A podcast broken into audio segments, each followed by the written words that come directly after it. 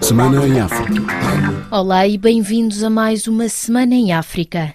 Começamos este recapitulativo da semana com a primeira visita do presidente cabo-verdiano, José Maria Neves, à Guiné-Bissau. O objetivo desta deslocação, que acontece até hoje, é o reforço da cooperação bilateral. Mais pormenores com Aliu Candé. O chefe de Estado cabo-verdiano já está em Bissau. O início da primeira visita oficial para o reforço das relações históricas de amizade e cooperação a nível da CDAO, dois únicos países da língua oficial portuguesa dentro de uma uma comunidade de 400 milhões de habitantes e dois povos que, pela independência, lutaram juntos contra o colonialismo português através de Amílcar Lopes Cabral, fundador das duas nacionalidades. A chegada a Bissau, o presidente José Maria Neves não prestou declarações à imprensa após a sua recepção pela ministra de Estado dos Negócios Estrangeiros, Cooperação Internacional e das Comunidades, Suzy Carla Barbosa. A recepção oficial no Palácio da República reservada para logo mais, seguido do encontro à porta fechada para discutir as questões de cooperação bilateral da CDAO, que é presidida pela Guiné-Bissau, e outros temas pertinentes para o reforço da cooperação continental e internacional. Já sábado, Maria Neves realiza uma visita à Fortaleza da Amura para colocar coroa de flores nos túmulos de Amica Cabral e João Bernardo Vieira e vai proferir na Escola Nacional de Administração a conferência sob o tema Desafios dos Pequenos Estados Insulares em Desenvolvimento. No domingo, antes do final da visita, o chefe de Estado cabo-verdiano vai se reunir com alguns partidos políticos com assento parlamentar para se informar da situação política do país a caminho das legislativas antecipadas. Na Guiné-Bissau foi encontrado um conjunto de ossadas humanas num terreno junto ao quartel de Cumeré, nos arredores da capital. A notícia foi confirmada depois de um líder partidário guineense ter denunciado a descoberta de uma vala comum. Aliu Candé faz-nos o relato. Logo que se depararam com a situação, segundo o Gabinete de Assessoria e Comunicação do Estado-Maior das Forças Armadas, os trabalhos de limpeza do terreno foram de imediato suspensos à espera do Governo e do Ministério Público para eventuais trabalhos de inquérito. Na última terça-feira, o presidente do Partido da Unidade Nacional, Idrissa Diallo, denunciou a descoberta de valas comuns em Cumeré e pediu a intervenção das autoridades para ajudar a desvendar a verdade. Espero uma colaboração, não só das Forças Armadas, mas todas as autoridades desse país, começando pelo Presidente da República, que tem que pedir ajuda de Portugal, que tem capacidades técnicas da medicina legista, para, através de ADN, identificar cada corpo que lá está para mim, o Portugal também tem responsabilidade moral de acompanhar Guiné-Bissau. Muitos homens que lutaram ao lado de Portugal foram abandonados em 1974 por Portugal. Em conversa com a RFI, Idrissa Diallo deixou claro que os trabalhos devem ser conduzidos com total transparência e isenção. Sem nenhum espírito de vingança, ou de ajustes de conta, ou de aproveitamento político. Prestar homenagem, reconhecer estatuto de vítima aqueles que foram injustamente assassinados. Que os restos mortais sejam entregues a famílias para que a violência seja extirpada da política da Guiné-Bissau. Entretanto, foi também anunciado esta semana que as eleições legislativas vão ter lugar no próximo dia 23 de abril. Aliu Candé.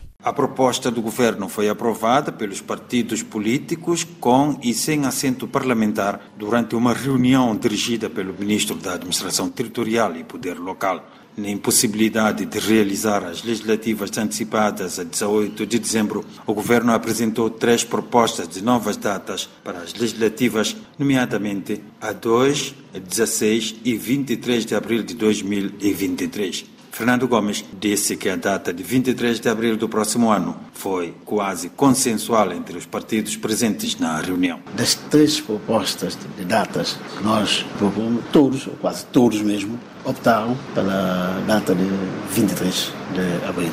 Agora, compete a quem de direito pronunciar-se sobre isso, porque não é os partidos políticos que decidem, não é o governo que decide, mas é a sua excelência, o senhor Presidente da República. É uma data, de facto, se pode organizar eleições sem grandes preocupações de falhar ou não falhar. O recenseamento eleitoral pode iniciar em novembro, para permitir a realização das eleições sem grandes preocupações técnicas, acrescentou o ministro Fernando Gomes na reunião que contou com a presença do Gabinete Técnico de Apoio ao Processo Eleitoral, GETAP, e da Comissão Nacional das Eleições, CNE. Ainda na Guiné-Bissau houve uma paralisação de uma semana nos setores da saúde e educação. Entretanto, a Frente Social depositou um novo pré-aviso de greve, cujo início está marcado para o próximo dia 7 de novembro. Os grevistas exigem o levantamento das suspensões aos técnicos de saúde e educação, o pagamento de salários atrasados, a reclassificação e efetivação.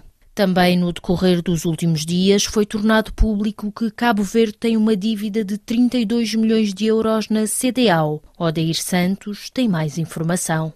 Cabo Verde, como membro da Comunidade Económica dos Estados da África Ocidental, tem uma taxa que deve pagar anualmente, mas há quase 15 anos que o país não cumpre o seu compromisso com a CDO. Por isso, o deputado de Cabo Verde na CDO, Orlando Dias, foi à presidência da República falar com o chefe de Estado da necessidade do país cumprir as suas responsabilidades enquanto membro da organização da sub-região. A saída do encontro com José Maria Neves, Orlando Dias disse que Cabo Verde tem uma dívida na ordem de 32 milhões de euros com a CDO referente à taxa comunitária que precisa ser paga. Cabo Verde tem uma dívida avultada, em cerca de 32 milhões de euros, e os deputados de Cabo Verde no Parlamento da CDO têm todo o interesse em contribuir com outras instituições de Cabo Verde no sentido de resolvermos essa questão. Eh, e temos que, a partir de agora, fazer com que Cabo Verde, enquanto Estado respeitado, passe a cumprir os compromissos que tem para com a CDO, para que nós possamos estar cada vez mais e melhor integrados na CDO, que é um mercado grande e que nós teremos seguramente benefícios. E para isso temos que começar a cumprir. Orlando Dias disse que há também uma taxa de 0,5% da importação que deve ser encaminhada para a CDO e que Cabo Verde não tem feito. O deputado na CDO garantiu que a organização subregional tem sido muito flexível com Cabo Verde e já propôs várias vezes ao país que faça um plano de pagamento que possa cumprir. O governo português pretende instalar um centro para formação profissional em Cabo Verde, para servir às necessidades de trabalhadores qualificados do arquipélago, dos países vizinhos e das empresas portuguesas. Ideia reforçada pela Ministra do Trabalho, Solidariedade e Segurança Social portuguesa, Ana Mendes Godinho, que terminou uma visita a Cabo Verde no final da semana passada. A Ministra do Trabalho, Solidariedade e Segurança Social de Portugal, Ana Mendes Godinho, durante a visita efetuada ao Centro de Formação Profissional no município de Santa Cruz, interior da Ilha de Santiago, que se encontra em obras de remodelação com o financiamento do governo português, reafirmou o compromisso de Portugal em instalar um centro de formação profissional em Cabo Verde. Ter recursos humanos qualificados hoje em dia no mundo é o fator principal até para atrair investimento e empresa. É por isso que me parece que é tão estruturante aquilo que aqui está a ser feito. Estivemos a visitar o centro de, do IFP, de formação do IFP,